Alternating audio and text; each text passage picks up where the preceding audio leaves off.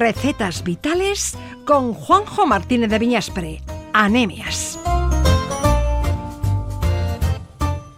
Vamos a acercarnos a otro producto cercano y de calidad, ya la persona que hay tras él, como cada fin de semana de la mano de Juanjo Martínez de Viñaspre, Anemias, Egunon. Egunon.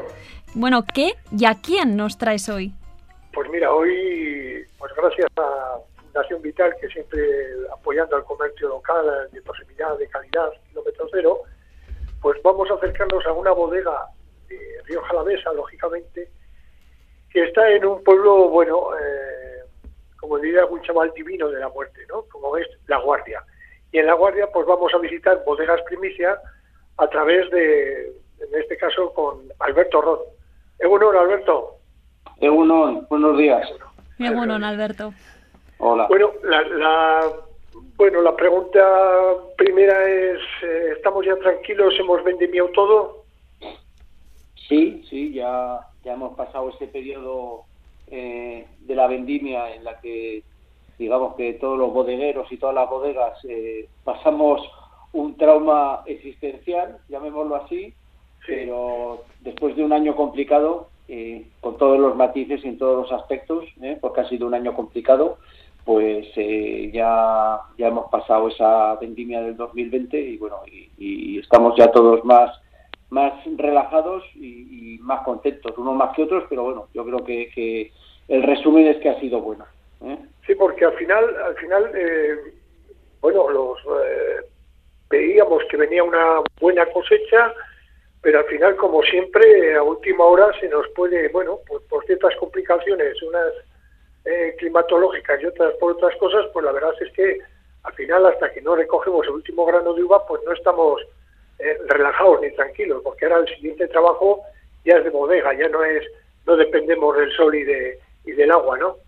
Sí, sí, ya efectivamente, Juanjo, como dices, ahora ya dependemos ya de, digámoslo así, de nosotros mismos. Ya lo que se trata ahora ya es de que todo lo que se ha recogido eh, comiencen sus fermentaciones, pasen las, las fermentaciones alcohólicas, las malolácticas, eh, nosotros tratemos eh, lo recogido como, como se tiene que tratar y bueno, y digamos que ahí ya está la mano del enólogo, de sus ayudantes, todos los que eh, componemos las bodegas, pero, pero hasta ahora pues sí, es un momento crítico porque hasta última hora en el ciclo vegetativo, casi cuando estás llegando al final, pues eh, puede, puede entrarte una tormenta, un, pedrisco y, y, sí, arruinarte todo, un año, todo un año de trabajo y de esfuerzo, sí, es cierto, sí, es una Efectivamente, sí, sí. Y, y, ya de por sí ha sido, como te decía antes, un año complicado porque, porque ha, sido un año que ha habido mucho mildiu y bueno, y eso, y eso ha influido mucho en, en el estado de, de la uva, ¿no? La uva. Alberto, Alberto, Comentabas ese proceso de elaboración, ¿no? Y, explicabas que vosotros os tomáis vuestro tiempo, ¿no? Lo hacéis con mimo, lo hacéis vigilando bien todo el proceso, todos esos pasos que hay que dar y definís vuestros vinos como muy especiales, ¿no? Pero accesibles a la vez para, para la gran mayoría. ¿Cómo se traduce eso, no? ¿A qué os referís con ese proceso tan elaborado que los hace especiales? Sí, bueno, eh, eh, efectivamente eh, el hecho de, de rendimiar, de recoger, como decía antes, eh, todo es una consecuencia de, un, de, que sea un año favorecedor en cuanto al ciclo vegetativo de lo que es el, de lo que es el, viñedo, pero efectivamente, pues cuando decía que luego ya, eh, una vez que ya ha recogido, que eso es muy muy parecido en, en todo en todas las bodegas, está ya la mano de, de del enólogo y de la bodega, ¿no? Eh, muchas veces se dice que tú puedes recoger eh, un producto o una uva muy buena y hacer un mal vino, pero seguramente si lo que recoges es una uva mala, eh, entonces el vino, por mucha mano que tenga los, los magos de, de los enólogos, el vino no va a salir bueno. Nosotros lo que sí lo que sí tenemos, como es bodegas casa primicia, pues nosotros eh, y, la familia Madrid, en su segunda y tercera generación, los hijos y los nietos de Julio Madrid, lo, yo trabajo muy estrictamente con ellos y lo que me han demostrado es que lo que priorizan, como tú muy bien me decías, es que los vinos de la bodega tengan calidad. Mm, digamos que, que Bodegas Casa Primicia además de ser una bodega familiar, es una bodega con todo con toda la síntesis de lo que significa. No es una fábrica de vino. Yo diferenciaría mucho lo que es una bodega de vino de lo que es una fábrica de vino. ¿eh? Eso está muy claro hoy en día. Hoy ya vemos, mm, los que andamos a pie, ya vemos, distinguimos muy bien lo que es efectivamente lo que es una fábrica de vino y una bodega, ¿no? Y en, vuestro caso, bueno, que con tanta experiencia de tantos años, yo eh, preguntaría por qué eh, en estos momentos es tan difícil, tan difícil, siendo un vino de, tenemos bodegas que hacen eh, vinos de muchísima calidad y sin embargo el comercio lo tenemos un poco, un poco difícil, la comercialización del vino lo tenemos muy difícil, porque bueno, aparte del mercado nacional, luego el, el, de exportación, pues está resultando también un poco trasto, ¿no? En fin, ¿tú cómo lo ves, Alberto? Sí, bueno, ya, ya de por sí es, es, un escenario complicado, todo lo que es eh, el, paso de, la venta del vino. ¿eh? Tú puedes hacer muy buenos vinos, pero luego tienes que tener, eh, digamos, una vía o un, o un camino eh, trabajado o por trabajar para, para que esos vinos estén bien representados y lleguen al, al consumidor final, ¿no? Eh, yo me encontré un escenario eh, hace tres años, dos años y medio, tres años, que es el tiempo que llevo en, esta bodega, después de haber estado en multinacionales y, en otros grupos de bodegas que se acercaban más, como te explicaba antes Juanjo y como, comentaba a, los oyentes, eh, que son fábricas de vino, ese camino para llegar al al consumidor final o a, la persona, al prescriptor que a ti te interesa, no es nada fácil, es complicada. Ya no hablo del escenario actual, ¿eh? que ya hay, eh, esto es algo con lo que nadie contábamos y, ya eso esto lo que hace es todavía complicar más la situación, ¿no? Pero yo me encontré un escenario hace eh, dos años y medio en el que se dirigió a mí la familia Madrid que Bodegas Casa Primicia pues estaba su, su, producción casi el 70% me atrevería a decir eh, se exportaba, estamos en 25 países, países nórdicos, China, Reino Unido,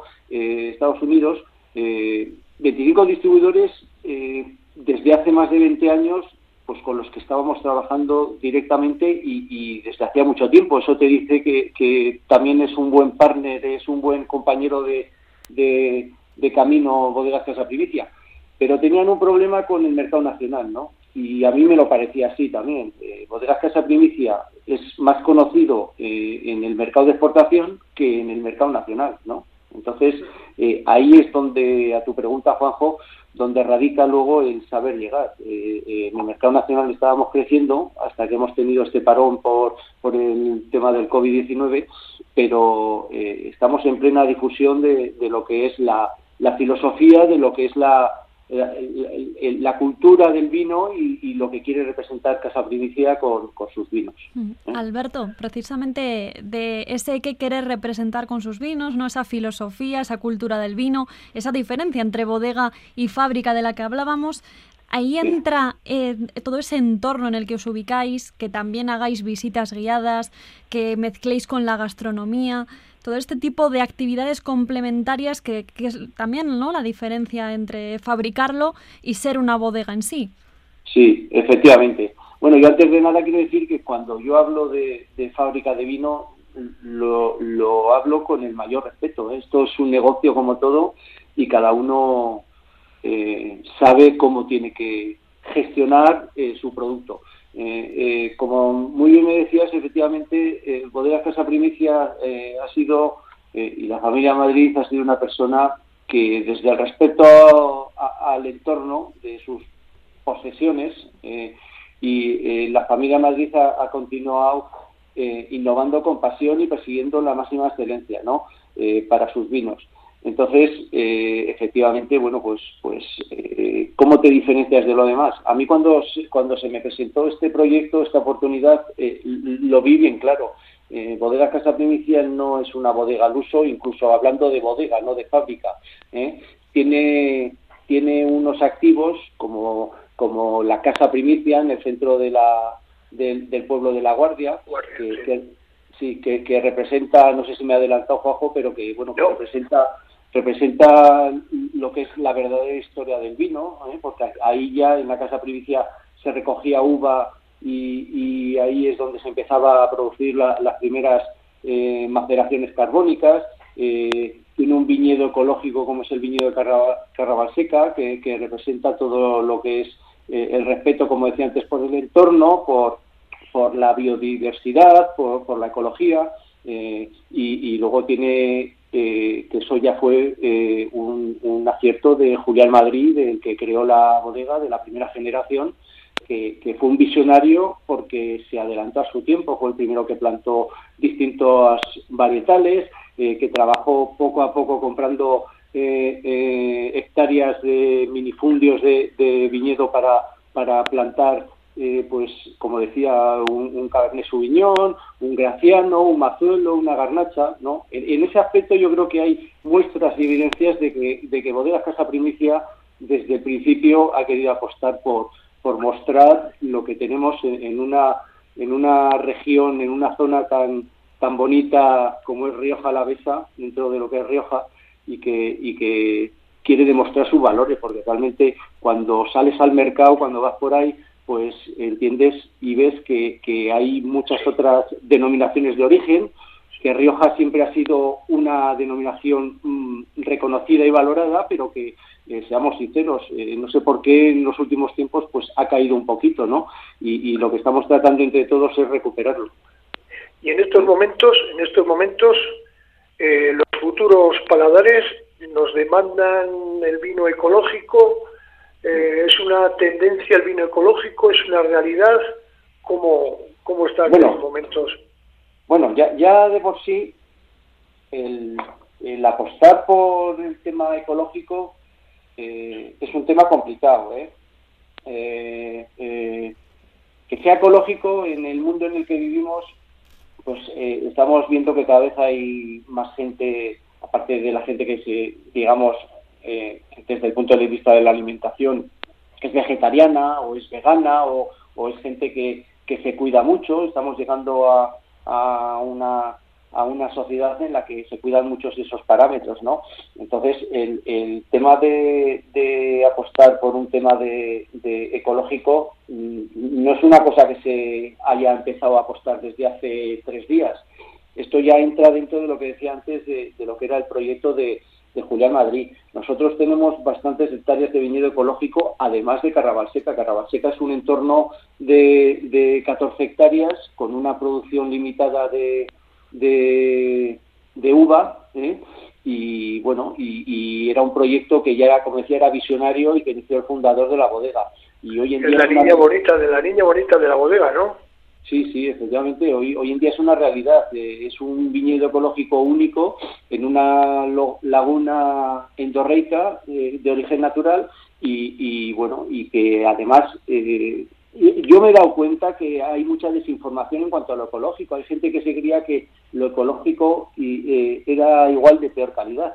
Y, y, no tienes por qué hacer un vino de peor de peor calidad porque sea ecológico, sino todo lo contrario. Carrabal y tú Juanjo lo conoces y creo que es un vino es un vino que ahora está de moda, lo hacemos en, cuatro formatos, hacemos un, blanco con tempranillo blanco, hacemos un crianza también con tempranillo y graciano, hacemos un, un, reserva, una maceración carbónica y son vinos que ahora mismo están despuntando, no solo en Vitoria, sino en, sino en, en el mercado nacional y, es un vino de una categoría. Eh, eh, yo nunca lo he presentado como un vino ecológico, sino que lo he presentado como un vino espectacular y además tiene la, coyuntura de que además es ecológico. ¿eh? Y lo que quería decir al principio también es que, el, tratar un viñedo ecológico, yo sé de muchas bodegas que lo han intentado y han tirado la toalla y esto nosotros hemos continuado. El viñedo ya tiene eh, más de 20 años, más de 25, porque empezó su, su, la primera generación y no es no es nada sencillo y nada fácil, es mucho más No es nada sencillo porque eh, en realidad la trazabilidad de la, de la ecología es es muy dentro del vino, pues bueno, en otros igual en otros campos no es tanto, pero en, el vino es, es, muy complicado. De hecho, lo que dices, ha habido bodegas que efectivamente han querido y al final es que no han podido. No han podido. No, no, no, En este caso estamos hablando de una, de una, de una bodega que efectivamente, pues bueno, pues a través le vamos a poner el nombre de la finca de Carnaval Seca, pero eh, al final eh, creo que, se está haciendo un vino excepcional, un vino, bueno, creo que la gente que lo, conoce pues puede apostar por lo mismo, ¿no? Claro, claro. Bueno, pues vamos a quedar vamos a quedarnos con, con, ese vino, ¿no? Con ese lanzamiento de un vino ecológico, pero que no está reñido con la calidad ni, ni con un buen vino, ¿no? Es que podemos, no, tenemos que prescindir de, de, lo uno o de lo otro. No, no, y precisamente por eso, porque se está revirtiendo esa situación, eh, ahora mismo los, los vinos ecológicos son los que están empezando a estar más, más valorados en el mercado. Porque tú en su, en su elaboración estás muy limitado en, en su tratamiento y en todo. ¿eh? Y, para combatir las plagas hoy en día, eh, y no hablo solo del coronavirus, ahora hay, hay plagas que antes no existían. Eh, lo mismo pasa con la naturaleza como nos está pasando con el, con el ser humano, ¿no? Entonces, eh, el tipo de herbicidas que, con las que lo tratas tienen que ser todas naturales. Tienes que usar sulfato de cobre, caldo bordelés, azufre en, en una cantidad muy relativa es, muy complicado, sí. Un esfuerzo que se, se, queda, queda reflejado ¿no? en esos vinos ecológicos de Casa Primicia. Alberto Roth, es que ricasco por habernos acompañado este ratito y me quedo con Juanjo por aquí. Es que ricasco a vosotros. Muchas gracias. Bueno, agur y agur, Alberto, agur. Adiós, un abrazo a todos. Gracias, agur. Juanjo, me quedo contigo porque con algo nos vas a despertar el apetito hoy, ¿no? Bueno, pues podríamos hacer una recetita muy sencillita, que es la, unas peras al vino, y para esto cogeríamos seis peras, pues eso, de, por ejemplo, de Rincón de Soto, que están unas peras conferencia, que son bien buenas para esto, un litro de vino, 100 gramos de azúcar, 50 gramos de uvas pasas, y lo que haríamos es poner a reducir el vino, ¿eh? con el azúcar, un poquito de canela, un poquito de corteza de limón, reducirlo, hacer una especie de almíbar ¿eh? con las uvas pasas y cuando haya reducido pues, pues eh, a un, casi a un 50%, ¿eh? pues lo que vamos a hacer es pelar las peras, dejarles un poquito la parte de arriba de piel junto con el rabito y lo que sí vamos a hacer es colar el vino, colar el vino, que es importante, buscar una cazuela, una cazuela o un recipiente, vamos a poner al fuego lógicamente, pero que ajuste muy bien, metemos las peras, y las tenemos cociendo durante unos 20 minutos a fuego lento y tapaditas y se nos van a quedar unas peras riquísimas. Una receta muy sencillita, muy sencillita y que la gente pues eh, que se anime a hacerla porque la verdad es que es un plato, sobre todo de cara al invierno, yo creo que puede ser un platito excepcional. Bueno, pues Juanjo, con este buen sabor de boca que nos has dejado, nos vamos a despedir hasta el fin de semana que viene. Muy bien, muchas gracias, Paula Baja. Bueno, bueno es que ricasco, agur. Es que ricasco, agur, agur, agur.